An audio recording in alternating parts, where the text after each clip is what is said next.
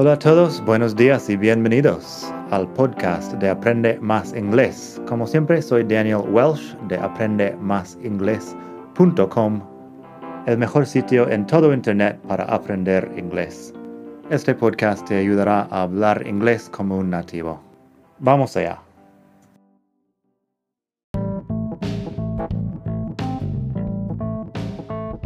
Ya que estamos aquí, si quieres avanzar mucho más, tengo cursos online en vídeo y los ofrezco con un descuento a los que escuchan este podcast. Pásate por aprendemasingles.com barra cursos para ver todos los cursos que tengo.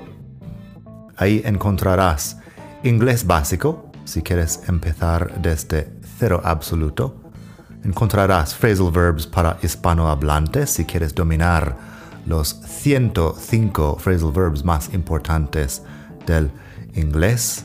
Tienes pronunciación fácil del inglés que te ayuda con los sonidos importantes del inglés que no existen en el español y además las palabras clave que quizá estás pronunciando mal sin saberlo y mucho más.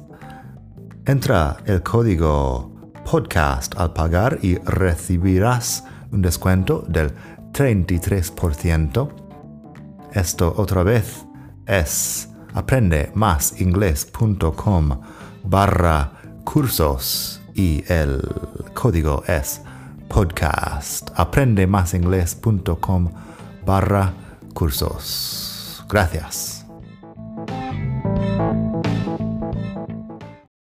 Hola a todos, buenos días y bienvenidos otra vez al podcast de Aprende Más Inglés, el mejor podcast de todo el mundo mundial para aprender inglés. Hoy vamos a estar hablando de expresiones con el verbo run en inglés. Como siempre, soy Daniel y te hablo desde la hermosa ciudad de Barcelona. Y bueno, Run es un verbo muy común. Supongo que ya sabes qué significa correr, pero tenemos también muchas expresiones comunes que utilizan run um, y que usamos todo el tiempo. También tenemos algunos phrasal verbs. Así que pásate por la web madridingles.net barra 133 para mucho más Aquí, bueno, vas a encontrar las frases de ejemplo que tengo por escrito y enlaces a otros recursos. Así que run, primero, es un verbo irregular. La conjugación run en presente, ran en pasado simple y run otra vez en participio pasado. Lo único ahí es la pronunciación de ran, es con e, que es un sonido que no existe realmente en español y bueno, en inglés británico supongo que lo dicen de otra forma, pero, pero yo no soy un gran experto en inglés británico. En inglés americano, run, ran and run. Así que vamos a ver estas expresiones con run, que son los más comunes, las más comunes. Primero, los phrasal verbs. Tengo run away. Run away es irse corriendo o escaparse corriendo. The dog bit me and ran away. El perro me mordió y se fue corriendo. The dog bit me and ran away. A veces eso de run away no es literal. Podría decir, you can't spend your whole life running away from your problems. En este caso, no estás corriendo literalmente, pero significa no puedes pasarte la vida escapándote de tus problemas. You can't spend your whole life running away from your problems. Así que eso, run away. Lo de away siempre significa hacia otro lado, hacia otra parte. Bueno, siempre. Es difícil decir siempre en inglés, pero supongo que tengo un artículo sobre usos de away. Pondré enlace ahí en la web. madridingles.net barra 133, porque estamos en el capítulo 133 del podcast. Luego tenemos run into. Run into es dos cosas. Puede ser chocarse contra algo o cruzarse con una persona conocida. Tengo otro capítulo del podcast donde hablo de run into. Es el capítulo 98 que puedes escuchar. Ahí tienes la diferencia entre run into y también come across. Así que run into, que puede ser chocarse contra algo o cruzarse con una persona conocida. Primer ejemplo, he ran into a lamppost when he was walking home drunk. Eso sería, se chocó con una un poste de alumbrado cuando estaba llegando a casa borracho. He ran into a lamppost when he was walking home drunk. Así que eso es lo literal. Luego tengo I ran into my ex-girlfriend at the mall. En este caso es cruzarse, no chocarse. I ran into my ex-girlfriend at the mall. Me crucé con mi ex-novia en el centro comercial. En inglés americano, mall, M-A-L-L, es la palabra que usamos para un centro comercial. Luego tenemos run down. Run down normalmente es un adjetivo que usamos para hablar de, de un edificio que está como en ruinas. Así que si digo, there are a lot of run down buildings on that side of town. There are a lot of rundown buildings on that side of town. Hay muchos edificios bueno, dilapidados, en ruinas, en aquella parte de la ciudad. Town puede ser ciudad o pueblo o lo que sea en inglés. There are a lot of rundown buildings on that side of town. También lo puedes usar para una persona que está como agotada físicamente. Si yo digo, I'm feeling sort of run down. I should get to bed. Me siento algo cansado, agotado. Debería irme a la cama. I'm feeling sort of run down. I should get to bed. Luego tenemos in the long run. In the long run es a largo plazo. In the long run. Así que diría, in the long run, buying a house seems like a pretty good investment. A largo plazo, comprar una casa parece una buena inversión. In the long run, buying a house seems like a pretty good investment. Pretty good, pretty good, um, sería como bastante buena o bastante bueno, como aquí hablamos de inversión, a pretty good investment, pero se dice pretty good para todo escucha la pronunciación. En inglés americano no diría pretty con la T fuerte. Lo digo pretty con, como si fuera una D. Pero es pretty, P-R-E-T-T-Y, de toda la vida.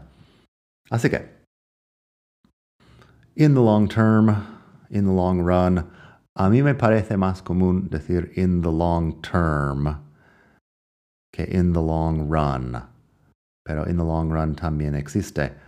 Ahí en la web tengo un ejemplo también de short term que se usa como adjetivo, igual que long term con guion en medio. Así podría decir, it's a short term solution, but it'll work for the time being. Es una solución al corto plazo, pero funcionará de momento, básicamente. It's a short term solution, but it'll work for the time being. Escucha, hay tantas cosas aquí. Escucha la pronunciación it'll, que es it will, pero es la forma corta. Por eso es difícil a veces entender el inglés hablado, porque hablamos así. Así que bueno, it's a short-term solution, but it'll work for the time being. Short-term, long-term. A mí no me suena mucho lo de in the short run, pero sé que existe por ahí, más común in the long run. En fin, tenemos mucho más. Have a runny nose. A runny nose es que la nariz está goteando, que moquea o algo así. Cuando dices I have a runny nose, sí, bueno, estás echando moco. Así que, I've been sneezing and I've got a runny nose. Damn allergies. Estoy estornudando, llevo tiempo estornudando y tengo la nariz que moquea. Maldita alergia o malditas alergias. I've been sneezing and I've got a runny nose. Damn allergies. También lo podemos usar como verbo. Has your nose been running? El médico podría decir, Has your nose been running? Y el paciente podría contestar, Yes, for a couple of days now. ¿Está goteando tu nariz? Sí, uh, durante un par de días. Has your nose been running? Yes, for a couple of days now. Como siempre, la gramática del inglés es muy emocionante. Eso de has your nose been running es presente perfecto continuo. Un tiempo verbal que deberías aprender a dominar. Luego tenemos runny eggs. Se usa runny para la yema líquida del huevo. Así que, how do you like your eggs? La pregunta, how do you like your eggs? ¿Cómo te gustan los huevos? La respuesta, runny. Um, no sé, eso me recuerda un, chiste en español sobre cómo te gustan los huevos, abuela, pero no lo voy a contar aquí. Um, run out of es quedarse sin algo o agotar algo. El ejemplo que tengo, we're running out of toothpaste. Can you get some more when you're at the grocery store? Nos estamos, bueno, estamos agotando el, la pasta de dientes. ¿Puedes comprar más cuando estás en el supermercado? We're running out of toothpaste. Can you get some more when you're at the grocery store? The grocery store es lo que decimos en inglés americano. Luego tenemos run a business, que es como dirigir o gestionar un negocio. Run a business. He's been running the family business since his father died. Él lleva gestionando dirigiendo el negocio familiar desde que se murió su padre. He's been running the family business since his father died. Luego tenemos run over. Run over es atropellar con el coche. That car just ran over a pedestrian. Over en este caso podría ser que pasó por encima o, bueno, lo atropelló de forma normal. Me suena más bien que pasó por encima. That car just ran over a pedestrian. Aquel coche acaba de atropellar un peatón. Hablando de accidentes de coche, hit and run. Hit and run es atropello y huida, se supone. A cyclist was killed in a hit and run accident. Describe el tipo de accidente. Un ciclista um, se mató, se, un ciclista falleció en un accidente de atropello con huida, que el coche no se queda ahí para hablar con la policía. Y por último tenemos give someone the runaround. Give someone the runaround. Se supone que es dar largas a alguien. Esta expresión en español no me suena para nada, pero dar largas a alguien. Um, se supone que es, bueno, como hacer muchas excusas y nunca cumplir con tu trabajo, nunca cumplir con lo que has dicho que vas a hacer. Así que yo podría decir, My car's been in the shop for weeks, and the mechanic is just giving me the runaround when I call him. Mi coche lleva semanas en el taller y el mecánico me está haciendo muchas excusas cuando le llamo. My car's been in the shop for weeks, and the mechanic is just giving me the runaround when I call him.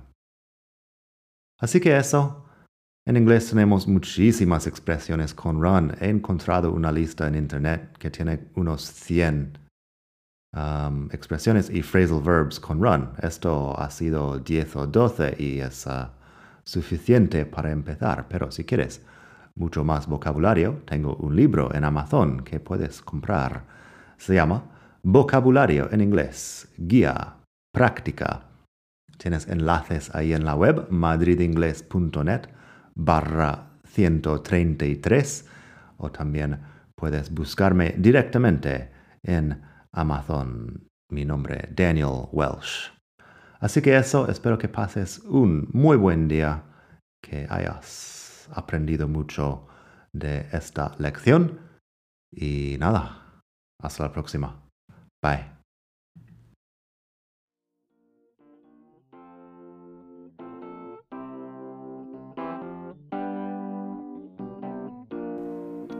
Gracias por escuchar. Como siempre puedes pasar por mi web aprendemasingles.com. Para mucho más tengo vocabulario, expresiones para hablar, phrasal verbs, gramática, pronunciación y mucho más en la web. Nada más por hoy. Espero que pases un muy buen día. Hasta la próxima.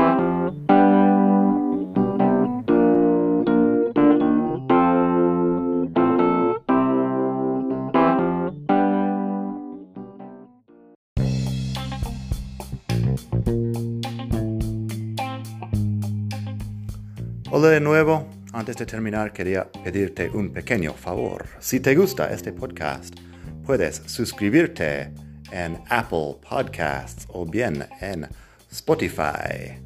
Hay también la posibilidad de hacer una reseña ahí en Apple si estás escuchando eso en el iPhone. Y estas cosas ayudan mucho a dar visibilidad al podcast. Si quieres ver más sitios donde escuchar, los tienes en madridingles.net barra podcast. Eso te lleva a la página donde ves todas las aplicaciones que puedes usar para escuchar. Y también tengo un canal en YouTube que lo puedes ver en madridingles.net barra YouTube. Eso te llevará directamente al canal donde puedes suscribirte y ver todos los vídeos que hago sobre muchos temas. Nada más por hoy, espero que pases muy buen día, aprende mucho y hasta la próxima. Bye.